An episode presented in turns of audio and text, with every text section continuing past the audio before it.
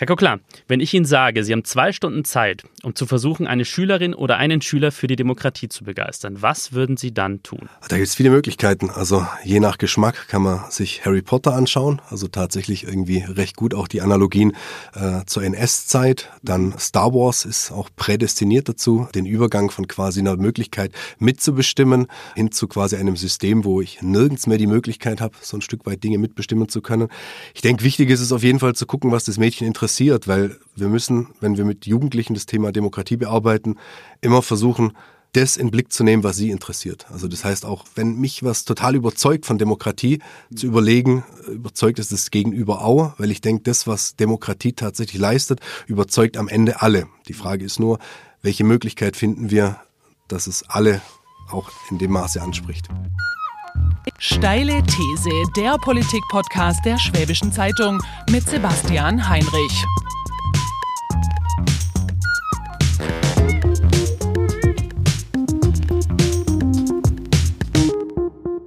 Herzlich willkommen zur Steilen These. Mein Gast ist heute Mathieu Coquelin und er ist hauptberuflich zuständig für Demokratiebildung im weiteren Sinne. Dafür Schülerinnen und Schüler vor allem für Demokratie und für den freiheitlichen Rechtsstaat zu begeistern. Er bringt allerdings die steile These mit, Demo äh, Bildung wird die Demokratie nicht retten. Und darüber möchte ich gerne mit ihm streiten. Herzlich willkommen, Herr Coquelin. Schönen guten Tag. Mathieu Coquelin, Sie verantworten seit 2015 die Fachstelle Extremismusdistanzierung in Baden-Württemberg. Das ist eine Fachstelle des Demokratiezentrums Baden-Württemberg. Sie haben Ihr Abitur hier in der Region in Sigmaringen gemacht, dann Sozialpädagogik studiert und das Studium auch abgeschlossen und dann in der Jugendhilfe mehrere Jahre gearbeitet, bevor sie diese Fachstelle aufgebaut haben. Sie kümmern sich um Radikalisierungsprozesse, Salafismus, politischen Extremismus und Hate Speech, sowohl in ihrer Arbeit in der Fachstelle als auch als freiberuflicher Dozent an mehreren Hochschulen. Und Sie bringen jetzt die steile These mit, Bildung wird die Demokratie nicht retten. Und das finde ich spannend, weil sie ja eigentlich ihre ganze eigene Arbeit ein bisschen in Frage stellen. Sie machen ja nämlich genau das. Sie machen Bildung, um die Demokratie vielleicht nicht ganz zu retten, aber zumindest ein paar Leute wieder zur Demokratie hinzubekommen und sie von extremistischen Inhalten wegzubringen. Warum glauben Sie trotzdem, dass Bildung die Demokratie nicht retten wird. Das ist tatsächlich ein bisschen der Tatsache geschuldet, dass ich quasi, ähm, Sie haben ja eingangs gesagt, ich in der Demokratieförderung bin, ja. aber ich äh, quasi ja eigentlich in der Demokratieförderung vom anderen Ende her arbeite. Also mhm. Also ich arbeite jetzt nicht quasi mit der Stoßrichtung Demokratie zu fördern, sondern ähm, zu gucken, wie ich Radikalisierung verhindern kann. Und da ist natürlich demokratiefördernde Eigenschaften zu stärken, also ein Resilienzfaktor, also mhm. wo man sagt, das kann dann verhindern in der Primärprävention, dass sich jemand radikalisiert. Mhm. Und ähm, dementsprechend. Also Sie stärken sozusagen, sorry, wenn ich es unterbreche, äh, was Sie mit Resilienz meinen, Sie stärken sozusagen ein bisschen das Immunsystem von Schülern gegen Extremismus. Ja, wenn, also wenn man das so ein bisschen anschaulich sagen möchte. Genau, genau. Es ist ja tatsächlich so, dass das der Extremismusbegriff und auch die Extremismustheorie mhm. gerade im Moment ja auch sehr, sehr viel diskutiert wird. Ich denke, es sprengt jetzt den Postcast, äh, da auf den direkten Diskurs einzugehen. Und ähm, wenn wir einfach uns darauf verständigen, dass Extremismus quasi als das definiert werden kann, was quasi eigentlich das Gegenteil von mhm. Demokratie ist. Unabhängig davon, dass man jetzt wieder in das Dilemma tritt, dass ich sagen muss, was ist denn dann tatsächlich Demokratie, was macht das alles mhm. aus? Äh, aber wenn wir das quasi so definieren, dann ist ja natürlich klar, dass Extremismus Extremismus oder jemand, der sich in diesen Extremismus radikalisiert, mhm. quasi die Demokratie nicht mehr als attraktiv genug empfindet mhm. und andere Modelle bevorzugt, die ihm im Prinzip so ein Stück weit zielführend erscheinen für seinen Lebenssinn, für seine mhm. Erreichung seiner Ziele und dergleichen. Und wenn ich jetzt quasi von der Perspektive aus denke, habe ich natürlich dann auch ganz andere Bezugspunkte, mit denen ich mich auseinandersetze. Das heißt, gerade wenn ich mich dann so ein Stück weit auf die Radikalisierungsforschung oder Erkenntnisse aus dem Bereich stütze, dann äh, lässt sich tatsächlich irgendwie festhalten, dass in so einem Radikalisierungsprozess es zum einen Ähnlichkeiten gibt, mhm. also unabhängig davon, welche Ideologie jetzt tatsächlich angestrebt wird, dass in diesen Radikalisierungsprozessen nicht nur Ähnlichkeiten mhm. phänomenübergreifend zu beobachten sind, sondern tatsächlich auch ein Sammelsurium an Gemengelagen, die tatsächlich mit Bildung jetzt erstmal gar nichts zu tun haben. Okay. Sagen Sie mal ein Beispiel. Sozialkompetenzen. Mhm. So, also das heißt im Prinzip, wie kritikfähig bin ich? Ähm, wie bin ich in der Lage, eventuell Kritik an meiner Person auszuhalten? Mhm. Welches Selbstwertgefühl habe ich? Ähm, dann auch so ein Stück weit, wie weit ist das Gefühl, dass ich die Situation um mich herum kontrollieren kann? Wo mhm. erlebe ich Ohnmachtsgefühle, wo ich das denke, wo ich dann im Prinzip äh, äh vielleicht mir irgendjemand etwas verspricht, gerade auch äh, warum Verschwörungstheorien aktuell so ein, mhm. so, ein, so ein Hype wieder erleben, weil sie so ein Stück weit, sie bringen Ordnung ins Chaos, sie mhm. bringen in eine komplexe Gemengelage einfach Struktur. Mhm. Also das heißt, äh, Volker das, das heißt Menschen, die, die, die, die ansonsten das Gefühl haben, dass sie dieser Welt, in der sie leben, nicht ganz Herr werden, dass ihnen das zu kompliziert wird, dass sie da irgendwie drohen unterzugehen. Die suchen dann halt in diesen einfachen Erklärungsmustern quasi. Na, das Interessante ist, ich würde gar nicht mal sagen, dass die alles zwingend einfacher sind. Weil wenn man sich dann tatsächlich mit den mhm. unterschiedlichen Verschwörungstheorien äh, auseinandersetzt, dann sind die oftmals alles andere als einfach, sondern Aber die werden im Prinzip einfache Antworten doch auf, auf, auf, bestimmte. Na, sie sortieren Dinge, die man eventuell so nicht versteht. Okay. Also das heißt ähm, äh, globale Märkte. Also ich weiß jetzt nicht, in welchem Fachbereich sie tätig sind. Ich habe auf der Herfahrt irgendwie ähm, äh, im Deutschlandfunk gehört, dass die Ölpreise jetzt runtergehen. Ja. Das übersteigt absolut so ein Stück weit mein Kenntnisstand, die mhm. Zusammenhänge, was da wie zu Wärme führt. Und ähm, eine Verschwörungstheorie nimmt jetzt den Platz ein, dass sie selber gar nicht nur einfach sein muss, mhm. aber dass quasi in das, was ich da nicht verstehe mhm. bringt es Ordnung rein. Mhm. Also ich habe eine schnelle Antwort. Eine schnelle Antwort, Antwort auf eine bestimmte Entwicklung. Genau. Und das Hauptziel tatsächlich der Verschwörungstheorien, mit denen wir in der Praxis zu tun haben, ist quasi, und deswegen, ich mag das einfach immer nochmal unterstreichen, dass es eben nicht nur darum geht, einfache Antworten mhm. zu geben. Ich glaube, ähm, das Ziel ist meistens, und auch das ist sowas, was in der Radikalisierungsforschung kommt, ist, dass einfach ganz klar ein Schuldiger benannt wird, der mhm. auch so ein Stück weit dann äh, dafür in Verantwortung gezogen werden kann, was am Ende dabei rauskommt. Mhm. Und ob da jetzt quasi jetzt, ähm, also um wieder auf die These zurückzukommen, ähm, dass da jetzt Bildung in dem Kontext gar nicht mehr zwingend, die nimmt okay. da einen wichtigen Part ein. Aber wie gesagt, äh, diese äh, Verschwörungstheorien haben selber dann wieder Anteile, die auch wieder quasi Wissen erfordern mhm. und ähm, Wobei ich, also ich, ich, ich mir, mir ist natürlich klar, dass es mehrere Faktoren gibt, die dazu fördern, also die dazu führen, dass Extremismus populärer wird. Es gibt ja das äh, historisch dramatischste Beispiel der Aufstieg des Nationalsozialismus, der ja mit der Weltwirtschaftskrise Ende der 1920er Jahre stark zusammenhing und der Massenarbeitslosigkeit und so weiter und so fort. Und wir sehen natürlich auch in den vergangenen Jahren an den Populismen, die in Europa stärker geworden sind, dass es dafür ja auch ähm, wirtschaftliche, politische Gründe gab, die Finanzkrise, die vor allem in Südeuropa sehr stark zugeschlagen hat und so weiter und so fort. Trotzdem ist es ja so, also Vorbereitung zur Sendung nochmal noch mal, ein ähm, bisschen soziologische Forschung angeguckt zu dem Thema, dass es natürlich die Bildung ein wichtiger Faktor ist. Ähm, wenn es um die Zustimmung oder Nichtzustimmung zu extremistischen Inhalten geht. Es gibt ja diese, diese viel zitierte und äh, die, jedes Mal, wenn sie rauskommt, wird relativ breit darüber berichtet, diese Mitte-Studie der Universität Leipzig.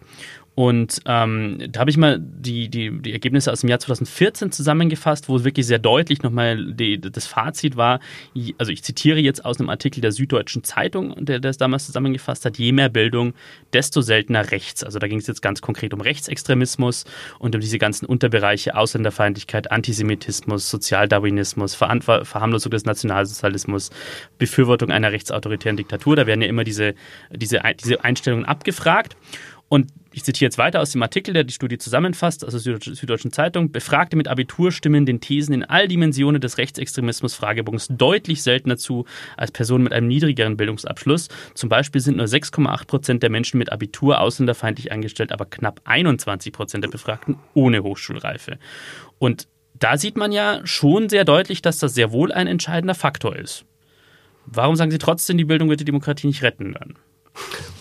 Ja, äh, ich habe äh, mich tatsächlich im Vorfeld auch ein bisschen mit Literatur auseinandergesetzt, weil war ja auch so ein bisschen die Prämisse, wir wollen uns heute auch streiten. Das heißt, ja, klar, das, äh, ähm, ich äh, überspitze dann tatsächlich auch meine Position. Äh, ich habe einen Survey, Survey gefunden, ähm, Studierenden-Survey, der war auf einem Artikel der Bundeszentrale für politische Bildung mhm. überschrieben, war aus dem Jahr 2014, auch ähm, also quasi außer polit, äh, außerschulische politische Bildungsarbeit, äh, mhm. was bringt die?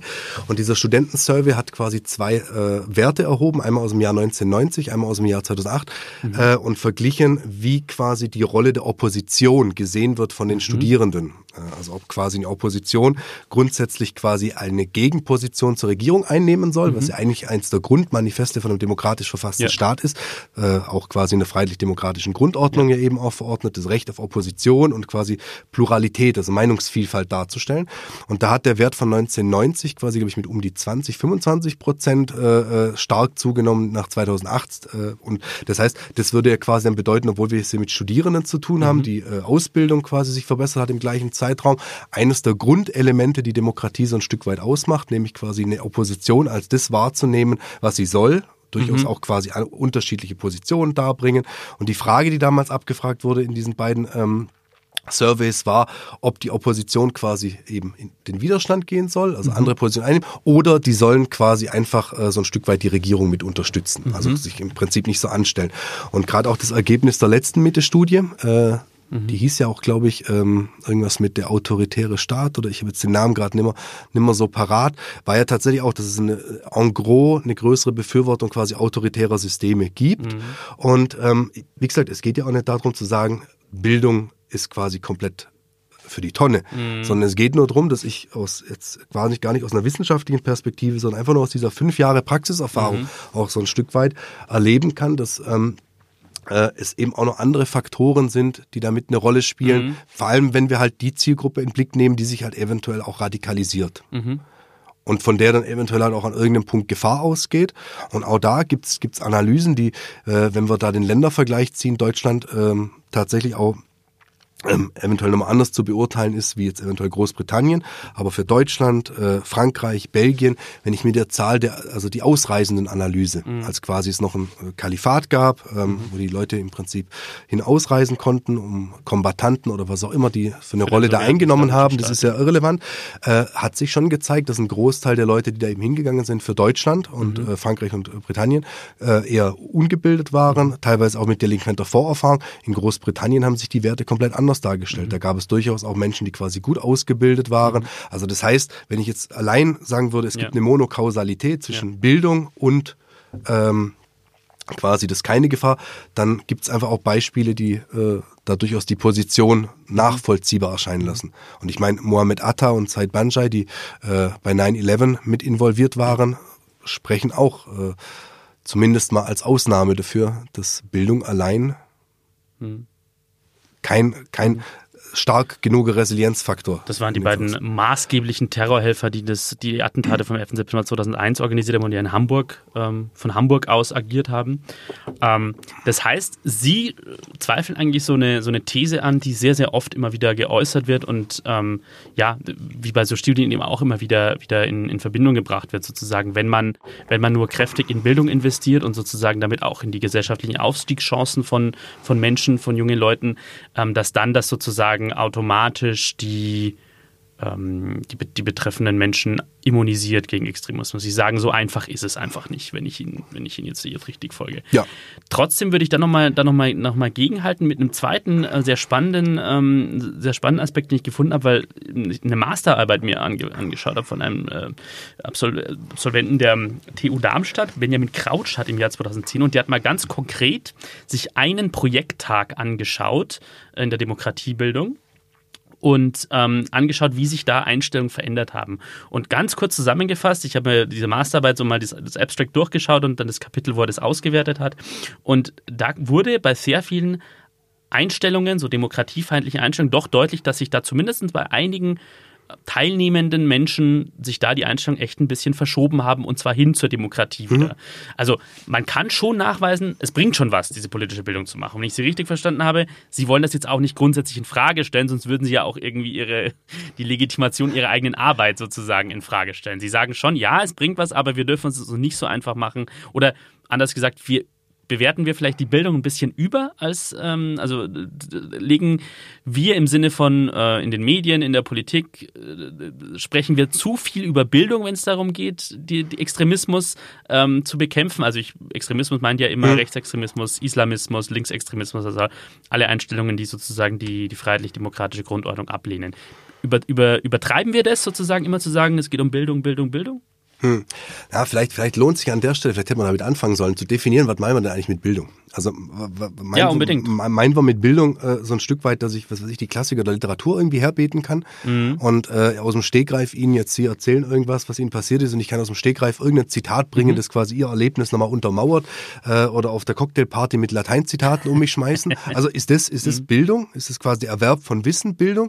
Oder ist eben halt das, was quasi auch ähm, auf der Prozessebene bei der Vermittlung von Bildung Bildung passiert, mhm. auch ein Mehrwert, den wir mit reinrechnen müssen. Mhm. Und dann ist halt einfach so, dass ich dann tatsächlich die, die, These in die Richtung schärfen werde, auch vielleicht auch mit Blick auf bestimmten Parteien, die in Baden-Württemberg im Landtag sitzen, ja. die durchaus auch äh, haufenweise akademische Grade sammeln, mhm. dass eben ein gewisser Wissenswert, den ich habe, noch nicht zwingend mich jetzt quasi zu einem besseren Demokraten oder zu einer besseren Demokratin eben macht, sondern dass das alles kombiniert sein muss mit quasi Werten, die, deren Auftrag zu vermitteln jetzt nicht allein die der politischen Bildung ist, mhm. Wie Empathie, wobei auch Empathie würde im Prinzip da neulich auch von einem Philosophen einen interessanten ähm, Radiopodcast gehört, der gesagt hat, auch Empathie ist für einen Arsch, wenn sie nicht mit Mitgefühl einhergeht. Mhm. Weil wenn ich nachempfinden kann, wie sie sich fühlen, mhm. aber das quasi in mir nichts auslöst, mhm. sondern ich dann nur weiß, wie ich sie vielleicht ansprechen muss, mhm. weil ich mich, also auch Empathie bringt mhm. nichts ohne im Prinzip die Sozialkompetenz, mhm. ohne Solidarität. Ähm, und das sind quasi Sachen, die lerne ich ja nicht direkt. Also das mhm. ist ja nicht so, also wenn wir Bildung so definieren, dass es das inkludiert, mhm. dann haben wir gar keinen Streit. Aber wir wollen uns ja streiten, deswegen wäre wär tatsächlich mein Ansinn, so dass quasi Bildung, die allein auf Wissensvermittlung abzielt, mhm. tatsächlich nicht das ist, was uns äh, so ein Stück weit die Demokratie bewahren wird. Das heißt, kurz, kurz zusammengefasst, wenn ich jetzt zum Beispiel Erich Kästner und Kurt Tucholsky zitieren kann, aber ähm, nicht verstehe, wie diese Menschen sich für die Demokratie eingesetzt haben und, und auch äh, darunter gelitten haben, dass sie beide den Nationalsozialismus erleiden mussten, dann bringt mir das nichts. Ja. Also jetzt nur, nur die Zitate zu können oder zu wissen, okay, die haben jetzt der und der Strömung angehört, sondern ich muss daraus auch den Schluss ziehen, ähm, okay, diese Menschen sind für was eingestanden und können vielleicht Vorbilder sein, ähm, für mich zu verstehen, wo sind die Gefahren für die Demokratie, wie ja. kann ich mich dagegen ja. einsetzen. Wichtiger Punkt, wichtiger Punkt und daran können wir sicher weiter anknüpfen in unserem Streit, der Ihnen nicht gleich nachführen, den wir gleich weiter fortführen werden nach der ersten Werbepause. Werbung. Die erste gemeinsame Wohnung, die zweite Schwangerschaft, drei Zimmer, der vierte Stock, die fünf Nachbarn. Der erste Umzug, die Doppelhaushälfte, das dritte Kinderzimmer Verkauf des Viersitzers. Hauptstraße 5. Der erste Hauskauf. Die beiden Ältesten zum Studieren. Das dritte Haustier. Vier Kilometer in die Stadt. 25 Jahre zusammen. Unser Leben wandelt sich und mit ihm unser Zuhause. Gut, wenn man einen Partner hat, der in all dem Wandel den Überblick behält. Bauerimmobilien. Immobilien sicher kaufen und verkaufen seit 1994. www.bauer ohne e-immobilien.de Herr Koklar, was kann Bildung gegen Extremismus bewirken? Das ist das Thema unseres Streits heute beim Podcast Steile These. Und ähm, Ihre steile These, die, die Sie mitgebracht haben, ist ja, Demokra äh, Bildung wird die Demokratie nicht retten, so rum. Und das sagen Sie als jemand, der genau das tut, eigentlich Bildung für, für Demokratie. Ähm, wir haben jetzt vorhin, haben wir uns ein bisschen, haben wir uns darüber unterhalten und ein bisschen darüber gestritten, was, äh, was Bildung eigentlich genau bedeutet. Und Sie meinten eben, die formale Bildung allein, also welchen Abschluss ich habe, macht mich nicht äh, automatisch zu einem besseren Demokraten. Sie haben so in einer relativ gut verständlichen Anspielung auch auf die AfD sich bezogen, die im, im, im Stuttgarter Landtag in Baden-Württemberg sitzt, die ja lange Zeit auch das, äh, den Ruf der, der Professorenpartei in Anführungszeichen hat und bei der heutzutage auch immer noch, obwohl sie sich ja weiter radikalisiert hat, nach Meinung vieler und auch nach meiner persönlichen Meinung, weiter nach rechts gedriftet ist, sind ja nach wie vor sehr viele ähm, Menschen mit hohem Abschluss drin, also Doktoren, Professoren. Und ähm, aus Ihrer Sicht ist das ein Beleg dafür, dass die formale Bildung eben erstmal nichts darüber aussagt, wie demokratisch jemand ist.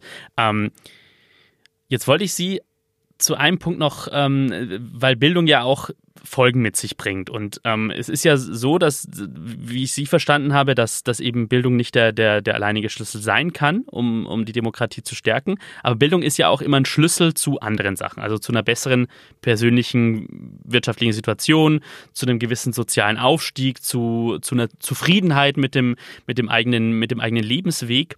Und das sind ja zentrale Faktoren auch bei der Extremismusbekämpfung. Also tendenziell ist es ja schon so, das zeigt die Forschung, dass je besser äh, man, man sozial integriert ist, je zufriedener man mit seinem eigenen Leben ist, desto weniger wahrscheinlich ist es, dass man in den Extremismus abdriftet.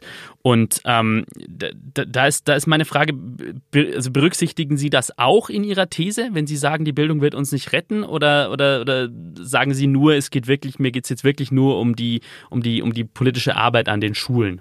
Hm.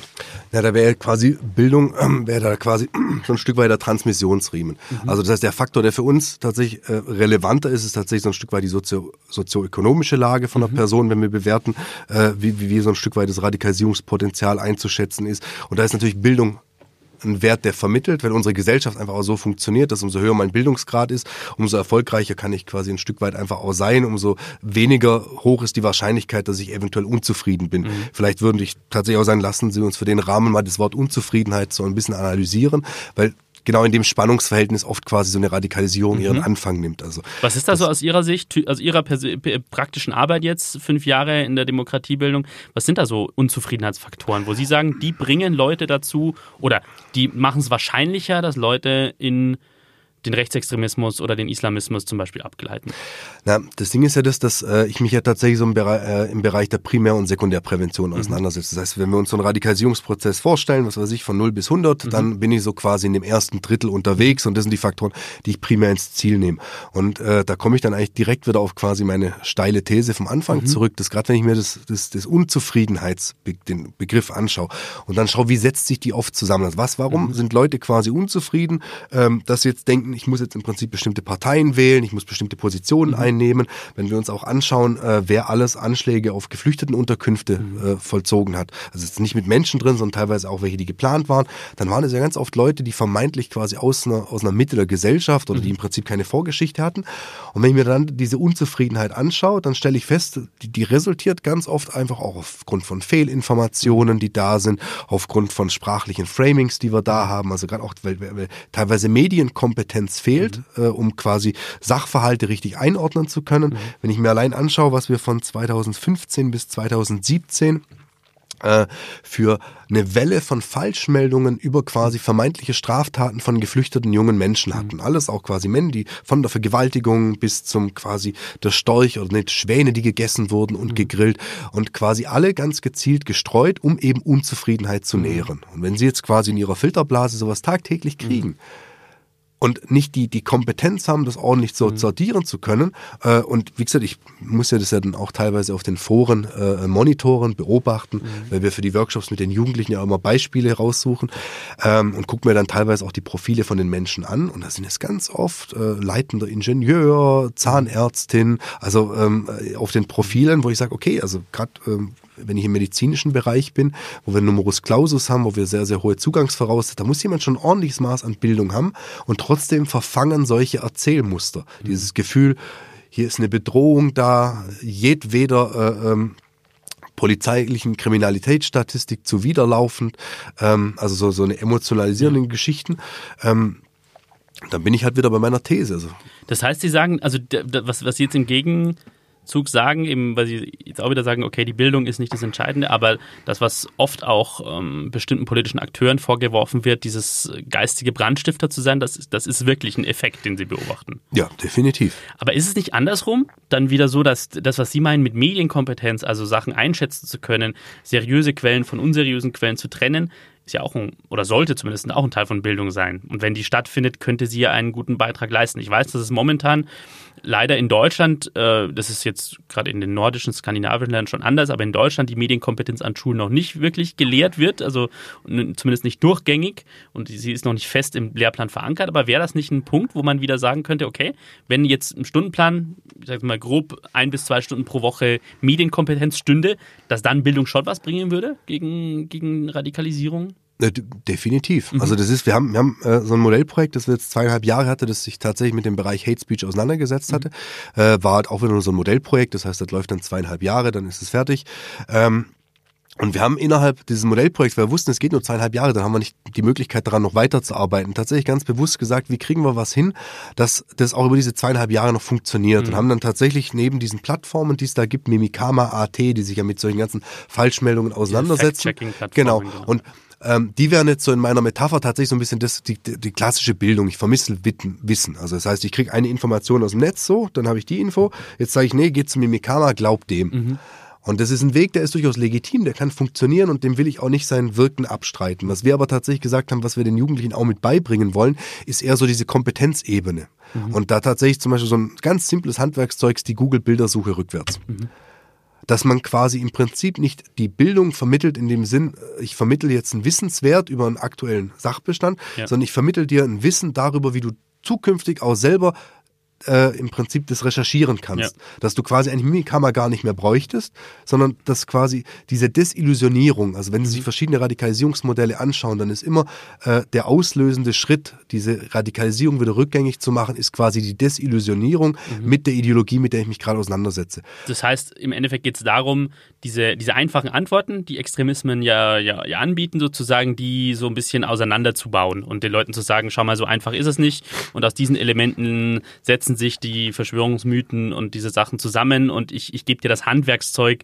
jetzt um wirklich eine, vielleicht eine, eine banale Metapher zu nehmen, ich gebe dir den Schraubenzieher, mit dem du dieses Konstrukt, das dir radikale Leute anbieten, auseinanderschrauben kannst in genau. seine Einzelteile. Genau. Und das ist auch tatsächlich der Punkt, warum das so enorm wichtig ist, da ähm, in der Prävention frühzeitig einzusetzen, weil ähm, umso mehr sie quasi in diesen Verschwörungsdenken drin sind, mhm. umso schwieriger wird es wieder rauszukommen, weil so ein Stück weit die ja alles äh, letzten Endes irgendwann so ersetzen. Also das heißt, irgendwann haben sie gar nichts mehr Schrauben, sondern überall mhm. ist quasi alles zugekittet mit den Verschwörungstheorien und dann tritt so ein Effekt ein, der nennt sich quasi Backfire-Effekt. Das mhm. ist so eine kognitive Verzerrung, dass in dem Augenblick, äh, selbst wenn ich jetzt quasi komme als Externer, der ja. bei ihnen keine Autorität hat, ich habe keine Beziehung ja. zu ihnen und ich bringe ihnen jetzt den fundamentalen Gegenbeweis, ja. also ganz äh, exemplarisch kann man da dafür quasi die jüdische Welt Weltverschwörung. Ja. Jemand glaubt an die jüdische Weltverschwörung und ich sage, hey, pass mal auf, ich bringe dir jetzt hier ein Sammelsurium an ja. Beweisen, das stimmt alles nicht, was du sagst. Und dann sagen sie, nee, nee, sind das beweist doch, wie mächtig die sind. Mhm, dass das sie selbst, genau. selbst sie der Teil dieser Verschwörung ja, das sind. quasi für alles, was ich dir sage, findest du jetzt keine ja. Beweise, das beweist doch, wie mächtig die sein müssen. Das kann man ja, das kann man ja in den USA relativ trefflich beobachten, jetzt durch, äh, seit Donald Trump US-Präsident ist.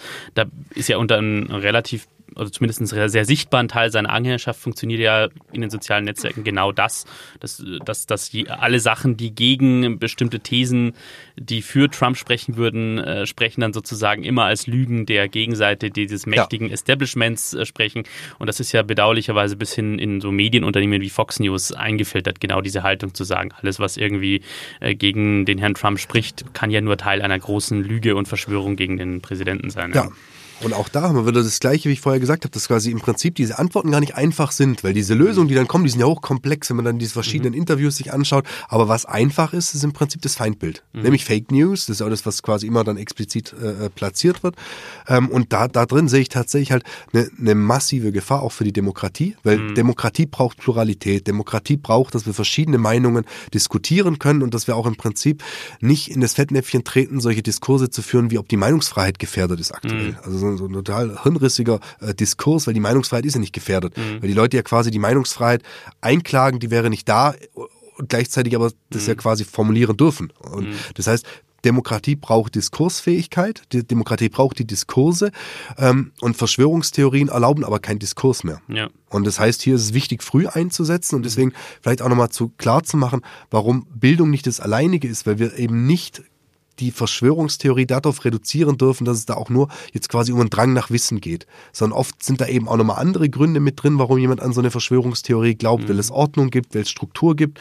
Und das heißt, wenn ich jetzt jemand habe, der an eine Verschwörungstheorie glaubt, für mich jetzt wieder an der Praxis, kann es auch sein, dass ich erstmal gucke, was beschäftigt den gerade, was ist in seinem Nahfeld, wo hat er das Gefühl, mhm. dass er Sortierung reinbringen muss und mich vielleicht erstmal mit dem auseinandersetzen muss, wie jetzt quasi auf einer rationalen, kognitiven Ebene mit den Inhalten seiner Verschwörungstheorie oder mhm.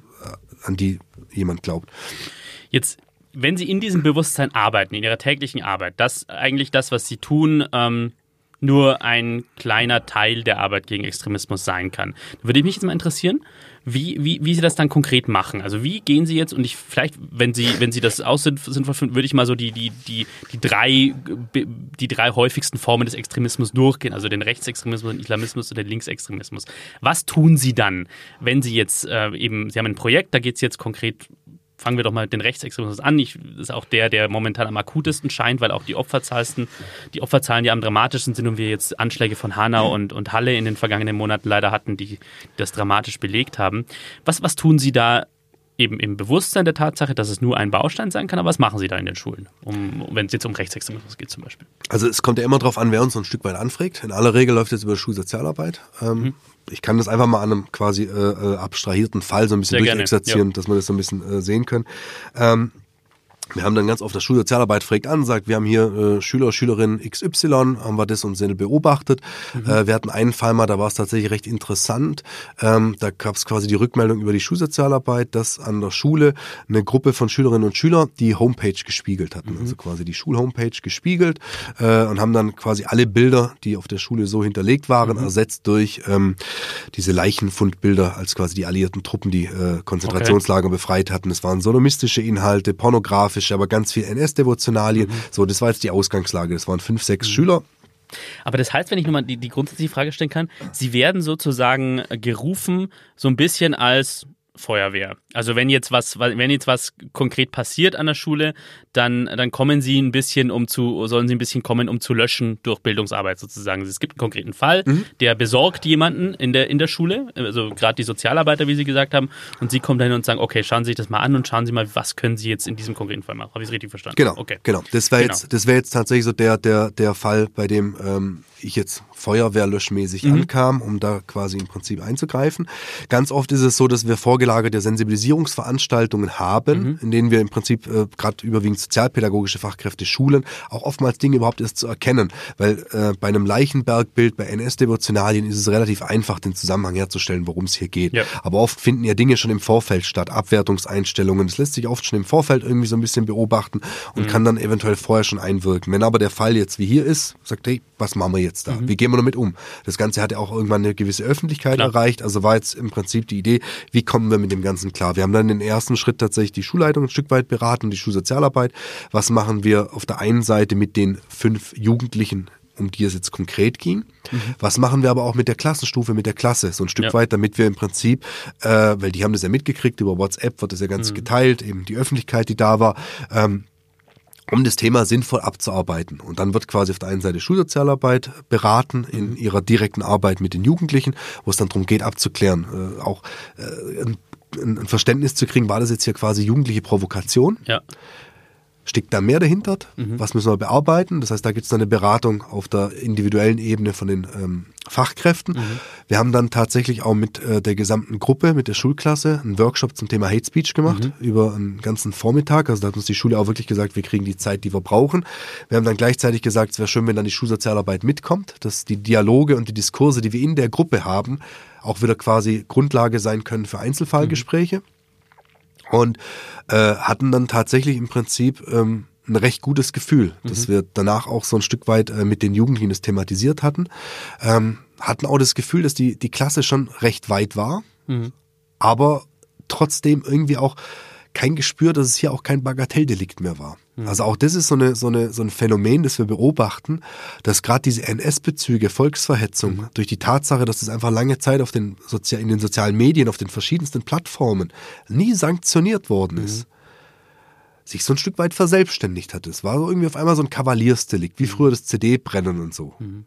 War zwar irgendwie verboten, aber irgendwie wusste auch nicht so, das richtig einzuordnen. Okay. Und äh, durch das, dass wir seit 2017 ja auch eine Meldestelle hatten, die wir dann mit flankierend mit diesem Hate Speech Projekt dann einfach auch immer beworben haben und gesagt, hey, pass mal auf, es gibt bestimmte Dinge, da sind wir jetzt auch nicht mehr quasi wie ein Kaugummi klauen. Mhm. Sondern da sind wir einfach richtig ordentlich im äh, Strafgesetzbuch drin. Mhm. Ähm, das sind keine Kleinigkeiten mehr. Mhm. Und das ist einfach auch so, also äh, ich zitiere da immer gerne so einen Kollegen vom LKA, der da sagt, äh, Repression ist schon auch Prävention. Also das mhm. heißt, immer die Metapher, wenn es draußen keine Blitzer gäbe oder sie würden wissen, es gäbe keine Radarkontrollen, mhm. Hand aufs Herz, würden sie überall so schnell fahren, mhm. wie man darf? Mhm. Nö. Also wir fahren so schnell, wenn wir wissen.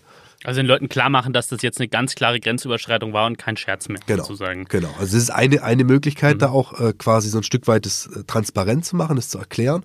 Aber, und das ist halt tatsächlich auch in diesem Hate Speech Workshop immer, so finde ich, fundamental wichtig, äh, weil gerade schwarzer Humor, mhm. Ist ein wesentliches Thema zur Reproduktion von mhm. solchen Ungleichwertigkeitsvorstellungen. Mhm. Also gerade auch Judenwitze, die, die, die mhm. äh, nach den äh, Vorfällen von Halle waren ja alle so erschrocken, wie sowas mhm. passieren konnte. Für uns begleiten die letzten vier Jahre immer wieder das, das also die war, die hatten nie, die waren nie weg, die, die diese äh, mhm. Witze, die, die man dort über die NS-Zeit macht.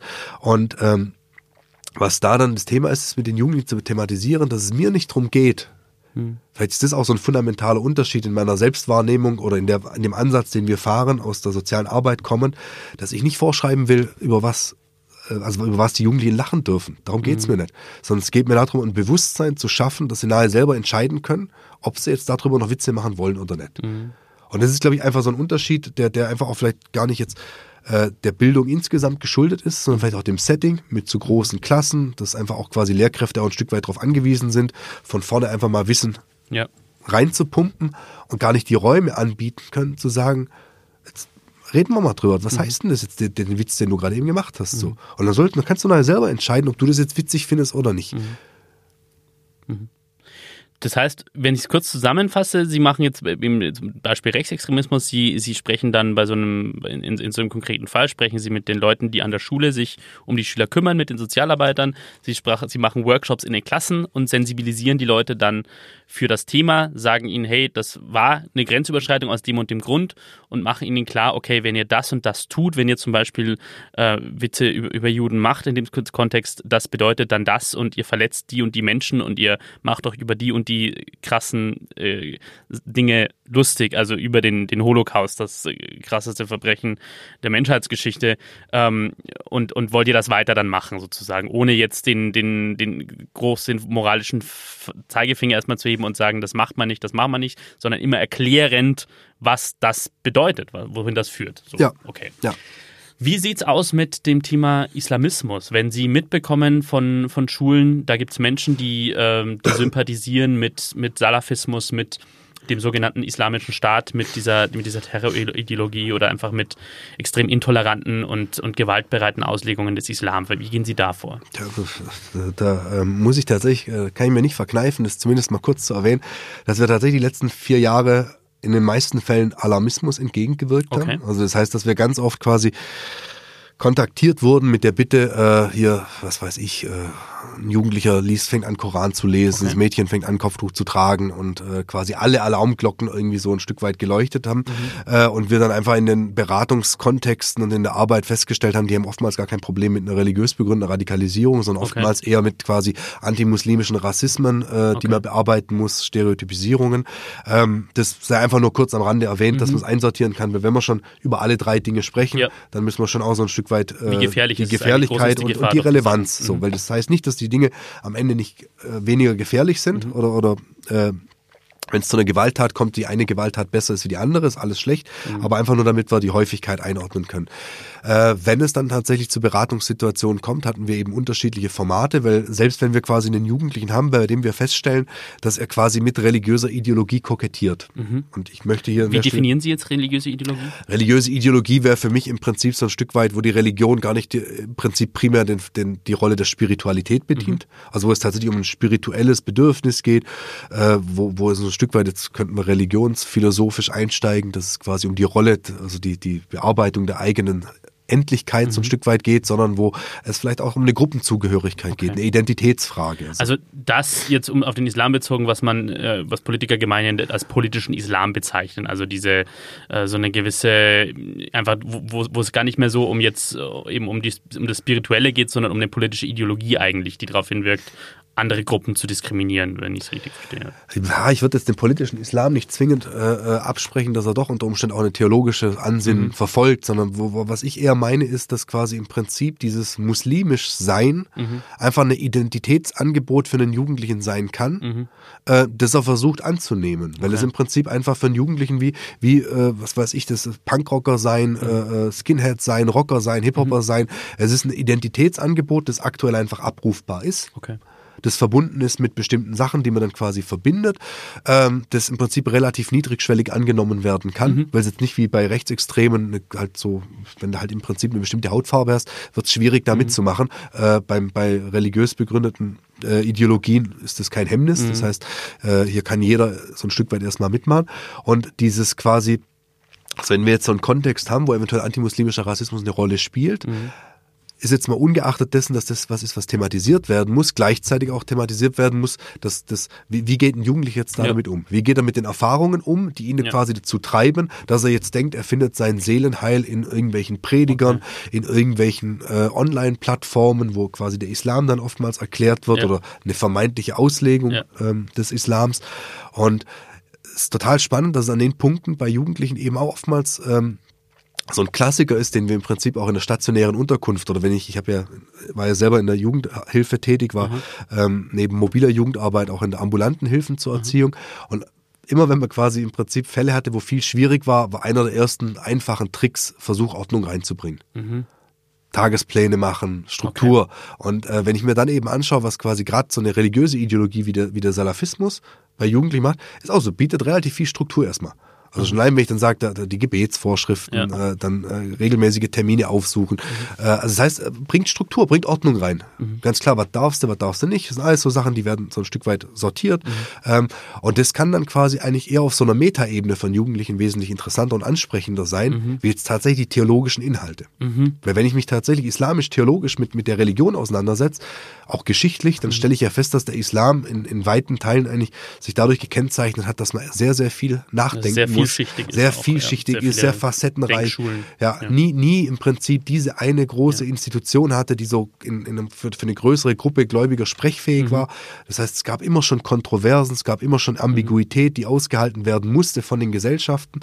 Ähm, und das ist alles was, was wir so ein Stück weit in den, in den neosalafitischen Strömungen, die tatsächlich den größten Teil ausmachen, mhm. äh, gar nicht so beobachten können. Mhm. Da geht es nicht um Diskurse, da geht es mhm. nicht um sich quasi mit Texten auseinanderzusetzen mhm. und dann mehr mit einem Mehrwert rauszulaufen, mhm. sondern da geht es darum, ich kriege ganz klar gesagt, ja. wer ist der Feind? Der Westen. Ja. So ganz einfache Gedenk äh, Denkstrukturen quasi, genau, die Leuten vermittelt genau. werden. Um das nochmal klarzustellen, weil Sie vorhin auch gesagt haben, beim Islamismus ist sozusagen ein gewisser Alarmismus da und, und sie werden oft gerufen, wo eigentlich noch gar kein Problem da ist, wo eigentlich gar, noch gar kein problematisches Verhalten. Wo, wo, wo ist die Schwelle? Also vielleicht auch für Leute, die jetzt zuhören, äh, Lehrkräfte ähm, oder, oder Jugendliche, die es vielleicht bei Mitschülern sich sehen. Wo ist die Schwelle, wo man sich Sorgen machen muss? Es ist ähm, also zum einen äh, vielleicht erstmal die konkrete Ebene, mhm. weil die relativ einfach und nachzuvollziehen ist äh, und da oftmals halt relativ schnell dann auch das Ende der pädagogischen Fahnenstange erreicht. Mhm. Wir hatten äh, zwei Fälle, äh, bei denen, also der eine Fall war, glaube ich, so eine Geflüchtetenunterkunft vor zwei, drei Jahren war das, äh, wo eben eine Kollegin anrief, gesagt hat, sie hat äh, folgende, folgenden Sachbestand, äh, Jugendliche auf dem Schulhof hätten quasi äh, Enthauptungsvideos geteilt mhm. und ähm, mit diesem Video teilen wäre eben eine Aussage aufgeschnappt worden, die wären damit dabei gewesen. Mhm. Auf die Rückfrage, was meinten die mit, der wäre dabei gewesen bei der Enthauptung, bei dieser Gruppierung, auf der Seite, auf jener Seite, konnte sie mir alles nicht klar beantworten. Sie konnte quasi, gab keine persönliche Beziehung zu dem in Frage kommenden Jugendlichen an der Zeit damals. Also das heißt, äh, was im Raum stand, war die Mitgliedschaft in einer terroristischen Vereinigung als quasi Anfangsverdacht und da sind wir eben tatsächlich schon nicht mehr im Kavaliersdelikt. Mhm. Und es war dann auch relativ schnell, wo ich dann gesagt habe, haben Sie eine Beziehung, können Sie das einschätzen? Weil es geht ja auch immer darum, dass Jugendliche oft Sachen sagen, die vielleicht so nicht sind. Und da muss man die in der pädagogischen Situation, das ist auch das, was sozialpädagogisches Setting ausmacht, mhm war das ernst gemeint? Wie, wie schätze ich das ein? Ja. Äh, und dann nach dem Gespräch um mal beurteilen, nee, der hat es gar nicht ernst gemeint, deswegen muss ich da jetzt auch nicht agieren. Ja. Also in dem Fall, wo ich aber nichts weiß, nichts, was quasi diese Aussage relativieren könnte, mhm. dann steht dieser Straftatsbestand im Raum. Ja. Und dann ist es keine Aufgabe der Pädagogik mehr. Ja. Da habe ich gesagt, da brauchen wir jetzt auch nicht mehr weiter telefonieren, okay. dann können Sie einen Hörer in Hand nehmen und die Polizei anrufen. Ja. Das ist auch tatsächlich immer noch ganz, ganz wichtig, dass Leute, die bei uns anrufen, ich werde nie für die handeln, sondern die Fälle werden anonymisiert besprochen. Mhm. Und das heißt, in dem Augenblick, ich gebe dann eine Empfehlung raus. Der zweite Fall, den wir hatten, war auch äh, eine, eine Therapiesetting äh, mit quasi einem, einem äh, Ausreisewillen, der quasi mhm. bekundet wurde. Und da haben wir auch Ausreise Also Ausreisewillen zum islamischen Staat. Ja, das ist relativ, das ist tatsächlich Ausreisewillen bekundet, ob der jetzt äh, wo auch immer, wenn, okay. wenn quasi ich den Kontext ordnen kann. Es geht um einen Ausreisewillen, äh, bei dem eben quasi eine, eine Kombatantenschaft mit äh, mhm. zum Tragen kommen könnte. Dann haben wir auch einen Straftatsbestand, der Paragraph 89a Absatz 2 ist es mhm. eben quasi. Und auch da ist dann im Prinzip, sobald ich diese Information habe, und wir dann auch den Leuten immer raten und sagen, so, wenn ihr das Gefühl habt, ihr seid euch nicht sicher, ob ihr es mhm. ernst meint oder nicht. Das heißt, ihr könnt es nicht hundertprozentig mhm. ausschließen. Dann ist ein Anfachtsverdacht da und dann ist quasi eine Meldung, mhm. das was, was erfolgen sollte okay. und wo dann einfach auch ähm, ja, eine Übergabe stattfindet an das mhm. Kompetenzzentrum, das wir in Baden-Württemberg ja einfach haben. Da sind die Wege mhm. relativ gut auch von uns, dass wir dann sagen, pass mal auf, wie schätzt ihr das notfalls ein? Äh, aber das sind quasi so Schwellen, wo man sagt, das, da ist es ganz konkret. Mhm. Auf der eher so der Ebene, wo jetzt nicht so was Greifbares ist wie ein Straftatbestand, ist es tatsächlich so, dass wir eben diesem Alarmismus entgegenwirken, dass wir sagen, mhm. Kopftuch allein ist es nicht. Mhm. Es ist auch nicht allein, dass das jetzt jemand einen Koran liest mhm. oder auf der anderen Seite, äh, wenn jemand bestimmte Gruppen auf Facebook oder so teilt, sondern mhm. es ist tatsächlich eine, eine Zusammentreffen von verschiedenen okay. Elementen, wie zum Beispiel dass ich mein Verhalten ändere, mich zurückziehe. Mhm. ehemalige Freundeskreise nicht mehr treffe. Ja. Bei religiöser Radikalisierung war es ganz oft so, das was auch die, die Anfangserkennung so problematisch gemacht hat, dass oftmals quasi delinquente Jugendliche, die vielleicht geklaut haben, gekifft, erstmal damit komplett aufgehört haben. Die hatten Struktur, die hatten Ordnung, die gingen in die Moschee und dann war das so heiß, so super. Was, was soll denn da schlecht erstmal sein? Äh, und es waren dann auch nochmal so, so, so Elemente, die mit reinspielen. Das heißt, man musste einfach verschiedene Dinge gucken. Problematisch wird's, wenn quasi äh, Pakete kommen und äh, mit zur Missionsarbeit aufgefordert wird oder so. Äh, das sind solche Sachen, die dann quasi ein hellhörig werden müssten. Äh, und lieber, wie gesagt, einmal zu viel anrufen wie einmal zu wenig. Über den, den, das, die dritte Form des, des Extremismus, über die jetzt auch in den vergangenen Tagen wieder ein bisschen gesprochen wurde, ähm, im Hinblick auf die, auf die, auf die Partei Die Linke, ähm, den Linksextremismus, wo es um so Aussagen ging, wie man müsste ja ein Prozent der Reichen eventuell erschießen und dann weiterschauen und ähm, ja, Linksextremismus, da geht es ja vor allem immer darum, bestimmte Organe des Staates äh, abzulehnen und Polizisten, Soldaten und so weiter äh, zu entmenschlichen sozusagen. Was ist da der, der Ansatzpunkt, den Sie wählen und, und, und wie, wie, wie, wie, wie läuft das da konkret? Wann werden Sie da alarmiert? Das haben wir tatsächlich ähm, in den fünf Jahren am seltensten gehabt. Äh, das aber tatsächlich immer wieder auf, auf verschiedensten Ebenen mit versucht zu thematisieren. Weil das Problem ist, dass in dem Themenfeld gerade der Arbeit gegen Rechts, das irgendwie auch so ein Stück weit zum Selbstbild dazugehört, dass da relativ viele Leute sich engagieren, die quasi politisch eventuell äh, eher dem Ganzen diametral entgegenstehen.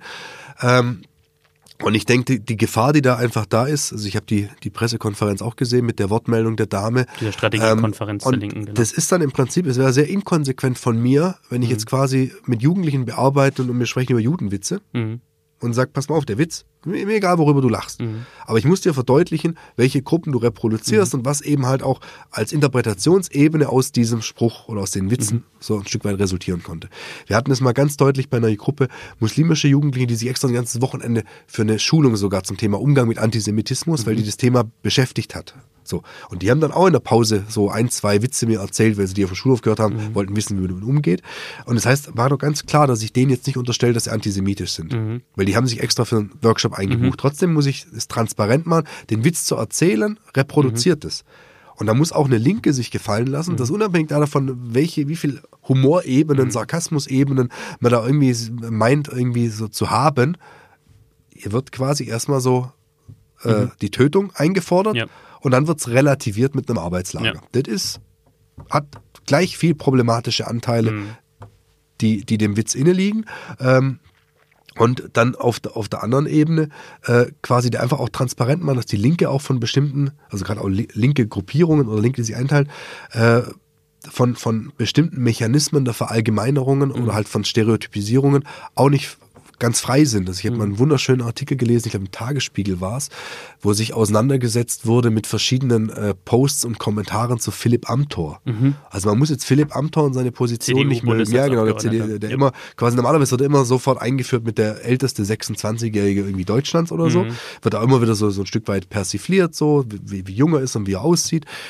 Und war dann total spannend, dass es quasi eine Analyse gab von Kommentaren unter seinen, äh, also unter Beiträgen, wo es um ihn ging, sei es jetzt bei einer Bildzeitung irgendwas zum Guten gegeben hat oder sonst wo. Und dass die Kommentare, gerade aus, aus der linken Ecke kommend, relativ schnell ihn quasi im Prinzip auch auf seine, auf sein Geschlecht und sein Äußeres reduziert haben. Also eigentlich genau das Gleiche gemacht haben, was wir im Sexismus auch haben, wo quasi eine Frau äh, irgendeinen Artikel äh, platziert, politisch, kulturell, was auch Ja. immer, und dann im Prinzip in, in den Reaktionen allein auf quasi das Geschlecht reduziert wird, bei ihm genau das Gleiche. Und das sind Themen, die müssen wir schon bearbeiten, weil diese, diese, dass wir quasi äh, in Stereotypen und Vorurteilen denken, gehört zum Menschsein so ein Stück weit dazu, Ja. weil es unseren Alltag einfach auch in vielen Bereichen erleichtert, dass wir einfach nicht über alles immer komplett neu urteilen müssen, sondern dass wir auf Vorurteile zurückgreifen können. Wir müssen uns nur dessen bewusst werden, wir müssen es erarbeiten und wir müssen lernen, dass bestimmte Vorurteile wir auch die Bereitschaft an den Tag legen, diese zu hinterfragen, so neu zu denken. Und da auch mal ein bisschen mutig sein und mal ein bisschen, äh, äh, glaube ich, auch so ein bisschen mehr Selbstbewusstsein an den Tag legen, gerade auch wenn wir so Gender-Debatten haben, da so die kognitive Fähigkeit auch nicht kleinreden, als ob wir das nicht hinkriegen. Das heißt, auch beim Linksextremismus geht es darum, ähm, immer die, die, das Bewusstsein dafür zu schärfen, ab welchem Punkt werden, werden Menschen sozusagen nicht mehr in ihrer Individualität gesehen, sondern nur noch in Schubladen gesteckt und, Ja. und sozusagen wird über sie Ja. abgeurteilt quasi. Ja. Herr Koklar, jetzt würde ich den zweiten Werbeblock noch anmoderieren, den wir machen. Und dann gehen wir in den letzten Teil unserer Diskussion. Werbung. Bicicli, La bicicletta. velocipede, Le Vélo. head feet, La bicicletta. ovaj bicicl, The Bike. Bicyclette. Der Rutschgipfel. Dein Fahrrad trägt viele Namen. Und dein Fahrrad hat Freunde. Bei den Fahrradprofis in Ravensburg und Biberach. Herr Kockler, jetzt haben wir uns lange ein bisschen unterhalten über Ihre, äh, über Ihre Arbeit in der politischen Bildung, die Sie ja selber so ein bisschen in Ihrer These einschränken, weil Sie sagen, Bildung wird die Demokratie nicht retten. Bei mir persönlich ist es so, deswegen habe ich mich auch sehr, deswegen sträube ich mich auch so sehr gegen, gegen oder, oder beziehungsweise deswegen mh, habe ich so einen, so einen Widerstand gegen, gegen, gegen ihre These, weil, weil ich bei mir persönlich in meiner persönlichen Biografie festgestellt habe, dass Bildung halt einen sehr starken Einfluss hatte auf die, das Bewusstsein für Extremismus. Also ich kann mich zurückerinnern, mein erster Besuch einer KZ-Gedenkstätte, da war ich elf damals, das war 1998, das war im KZ Dachau und das hat mich extrem ähm, geprägt. Da, danach habe ich unglaublich viele Bücher, dann Jugendbücher gelesen zum Thema NS-Zeit, Nationalsozialismus.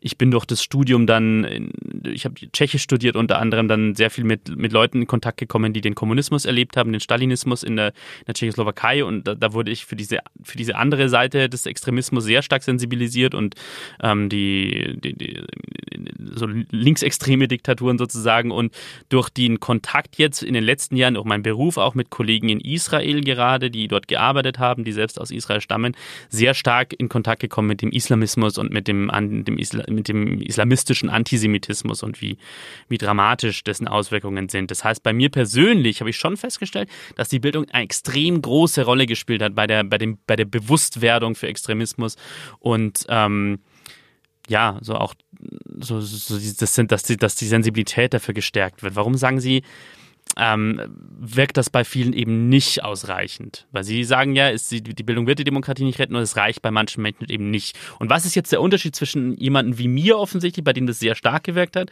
und jemandem, bei dem Sie jetzt sagen würden, mit Bildung kommt man da nicht mehr weiter? Wa warum ist das so aus Ihrer Sicht? Nee, dann, dann zerlegen wir doch einfach mal Ihre Biografie, weil was ja tatsächlich so ein Stück weit... Ähm äh, wenn man das wieder in, in, in, in das Bild mit dem Schraubenzieher und quasi Mhm. dem Ding, äh, dann war doch der auslösende Faktor der emotionale Moment, den sie hatten bei Mhm. dem Besuch der Gedenkstätte. Total. Das war der Moment. Und das heißt wahrscheinlich, dass immer dann, wenn sie sich quasi äh, kognitiv, also im Sinne von Bildung, mit Literatur, mit Filmen, mit was auch immer auseinandergesetzt haben, auf das Thema bezogen, Ja. war das wahrscheinlich irgendwie verbunden mit diesem emotionalen Moment, Absolut. der, der äh, einfach so ein Stück weit da war. Ja. Jetzt äh, ist tatsächlich so, dass dieses, dieses, es gibt ja den Beutelsbacher Konsens so ein Stück weit, der zumindest für schulische politische Bildung äh, ja quasi das Überwältigungsverbot äh, hat. Also man darf jetzt im Prinzip nicht emotional überfordern. Aber das heißt, wird ja Können Sie das mittlerweile nochmal auch kurz erklären? Beutelsbacher also Konsens, Beutelsbacher? Konsens 1976, äh, wie gesagt, äh, ich bin ja in der außerschulischen Bildung, Ja. gibt es einfach, es war ein sehr, sehr, sehr heterogenes Feld, da gibt es keinen kein so einen Konsens, der vergleichbar ist, aber für Ja. die schulische, politische Bildung gab es eben einen Konsens, in dem man so wesentliche Punkte festgelegt hat, wie quasi diese Bildungsarbeit gestrickt sein muss. Mhm. Das erste Gebot ist das Kontroversitätsgebot, also das heißt, Themen, die in der Wissenschaft kontrovers diskutiert werden, müssen auch in der politischen Bildung kontrovers dargestellt werden. Das darf quasi nicht vereinfacht Mhm. Ja. werden. Ähm, dann eben äh, quasi dieses, äh, ähm, na, jetzt äh, kriege ich eine Zeit, was ich gerade eben hatte, was war der Punkt, habe ich gerade eben vergessen? Dass sie emotional nicht ja, überrumpelt genau, werden. äh, Überwältigungsverbot, ja, genau, Entschuldigung. Kein Sorry, Problem. Das ist äh, der Krankheit geschuldet. äh, der, der, der zweite wesentliche Punkt und eben quasi, dass die Jugendlichen dann in ihrer operationalen Handlungsfähigkeit auch so ein Stück weit Okay. stärkt. Und das heißt, äh, das ist immer so, so ein Spannungsfeld, weil auch so, so ein Film wie Schindlers Liste gucken, Mhm. ist ja auch etwas, was ja erstmal was war emotional. Ich vermittel da jetzt, da ist der Bildungsanteil ist jetzt ja nicht das, was im Vordergrund steht, sondern es ist quasi, es geht darum, jemanden zu berühren. Sie hat jetzt die Auschwitz-Fahrt berührt, andere Menschen Mhm. Dachau. berührt was anderes, äh, Dachau, äh, Dachau-Fahrt berührt. Und das heißt, Bildung ist dann flankierend notwendig wichtig. Mhm. Aber ist es Bildung jetzt, und das ist jetzt, jetzt natürlich so eine Hypothese, also eigentlich eher eine steile Hypothese wie eine steile These, Mhm. ähm, ist jetzt im Prinzip die Bildung, die sie sich angelesen haben, Mhm. Die Möglichkeit, dass sie sprechfähig sind, die Gefühle, die sie hatten bei ihrem Besuch, artikulieren zu können. Mhm. Und dann ist Bildung natürlich schon fundamental wichtig. Wir erleben das ganz oft, weil ich habe ursprünglich früher in einer Zielgruppe gearbeitet, ähm, eher Werkrealschule, schwierige Jugendliche, mobile Jugendarbeit sind ja all jene Jugendliche, die von sonst niemand erreicht werden. Und ich habe das da einfach in meiner äh, Arbeitsvita so oft festgestellt, das waren nicht Kids, die waren jetzt nicht dümmer. Die hatten nur einfach nicht die Fähigkeit, sich in dem Maße artikulieren zu können. Und das ist so ein Stück weit der Ansatz, den ich für, für, die, für die Extremismusprävention schon aussehe. Dass oftmals quasi, ähm, sie können sich wahrscheinlich jetzt super ausdrücken, sie, sie haben Erfahrungswerte, sie haben nochmal Referenzwerte, die alles, was sie damals gefühlt haben, ihnen die Möglichkeit gibt, es für sich zu artikulieren, das zu sortieren, einzuordnen und aber auch eventuell andere mitreißen zu können. Und wenn ich sie jetzt aber quasi in den Raum sperre mit jemand, der äh, einen komplett anderen Erfahrungshorizont hat, der mit den Worten, die sie dann vielleicht eventuell sagen, nichts anfangen kann, der weder Dachau, Auschwitz noch sonst irgendwas kennt, dann fehlt quasi der Impuls, diese Emotionalität, dieses Das, Bedürfnis. das heißt, es muss immer diesen, diesen, äh, diesen, Auslö diesen Auslöser geben. Also irgendwann muss, muss, muss, muss diese Emotion bei jemandem geweckt werden bei einem gewissen Thema, sonst funktioniert das mit der Bildung nicht. Das Sonst wäre kann jetzt die Bildung nicht anknüpfen. Das wäre jetzt die steile Hypothese. Man Okay. könnte es gerne so ein Stück weit zurückführen auf die intrinsische Motivation, das ja tatsächlich in der Pädagogik so ein, so ein ausgemachter Faktor ist. Also das ist im Prinzip, sie müssen intern auch eine Bereitschaft Mhm. haben, dass sie sagen, es lohnt sich jetzt mit dem Ganzen sich auseinanderzusetzen. Das heißt, uns, um mal kurz auf den Punkt zu bringen, Sie sagen eigentlich, bevor ich in der politischen Bildung den Kopf von Leuten erreichen äh, kann, muss ich das Herz irgendwo treffen. Ja, ja. Und das ist aber schwierig, weil Sie sagen, sie, natürlich ist die politische Bildung muss auch ein bisschen zurückhaltend sein, darf nicht reißerisch sein, sie muss äh, bei bestimmten Themen klarstellen, dass es eben einen breiten Diskurs gibt, dass es nicht die eine richtige Meinung gibt. Ähm, aber eigentlich sagen Sie, und das ist vielleicht auch ein bisschen der Knackpunkt jetzt wo, wo, und unseres Streits, dass Sie sagen, ja, Bildung ist wichtig, aber es muss erstmal, jemand muss empfänglich werden dafür. Ja. Und das muss man eben unter anderem durch dieses Emotionale erreichen. Genau. Und, und da halt einfach auch berücksichtigen, dass das, was mich absolut vom Hocker reißt und anspricht, nicht das gleiche sein muss wie bei Ihnen. Deswegen, genau, ja. für, für weil, weil, weil die, die Vorgeschichte anders ist, weil da diese emotionale, äh, dieses emotionale Erlebnis sozusagen noch nicht stattgefunden Ja. hat oder, oder nicht stattfinden Ja. kann aus bestimmten Gründen. Okay, das ist ein spannender Punkt. Und das ist wahrscheinlich sogar ein Punkt, wo wir ähm, wo, wo sich der, der Streit zwischen uns, wo wir uns an einem Konsenspunkt wahrscheinlich treffen können, weil dadurch, das, das ist mir, mir, mir, mir relativ verständlich, dass, äh, dass, dass, dass, äh, wie soll man sagen, sie, sie verringern ja dadurch nicht die Bedeutung von Bildung, sondern sagen einfach, es braucht eine gewisse Voraussetzung dafür, damit Bildung auf fruchtbaren Boden treffen kann. Nicht nur das, sondern es braucht auch so ein Stück weit eine, eine, eine Wertschätzung ähm, des quasi Antriebs. Also das, Mhm. was bei Ihnen die Emotion ist, ist so das, was eigentlich wir als äh, plurale Gesellschaft Mhm. wertschätzen sollten. Wir sollten nicht ihre Bildung wertschätzen, weil die ist im Prinzip auch wieder so viel abhängig. Weil je nachdem, welches Elternhaus sie hatten, sind sie vielleicht, haben sie eine größere Prädisposition, dass ihnen das Wissenserwerb leichter fällt. Mhm. Und ähm, das heißt, das wertzuschätzen. Und das dann aber auch bei allen Personen wertzuschätzen. Und dann ist es mir doch tatsächlich am Ende ähm, auch relativ wurscht, ob jetzt jemand quasi aus so einer Beweggrund, wie Sie das hatten, weil Sie auch die Möglichkeit hatten, diese Gedenkstätte zu besuchen, oder jemand anders, was weiß ich, äh, irgendwie einen viel banaleren Grund hat, sich tatsächlich für eine pluralere Gesellschaft einzusetzen. Bei mir war es tatsächlich ähm, eher so äh, ein banalerer Grund, dass ich als, als äh, kleiner Junge immer viel bei meiner Oma in Frankreich war. Und die hat äh, in Frankreich in so einem HLM heißt es, diese Habitation à loyer modéré, das sind so quasi diese eher äh, Sozialbauwohnungen.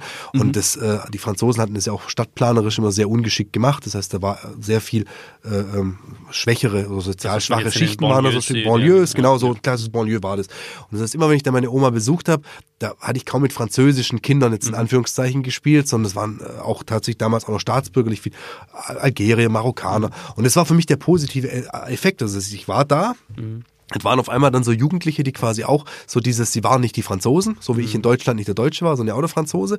Und das war für mich so quasi der, das Emotionale, dass ich gesagt habe, ich muss unbedingt für eine plurale Welt. Das war, es hat super funktioniert, wenn wir uns mega verständigt, äh, äh, da hat Hautfarbe keine Rolle gespielt, Religion, alles war, war, war kom komplett belanglos. Und das war so mein emotionaler Moment, der dann, und das ist so das, wo, das ist bei jedem eventuell was anderer.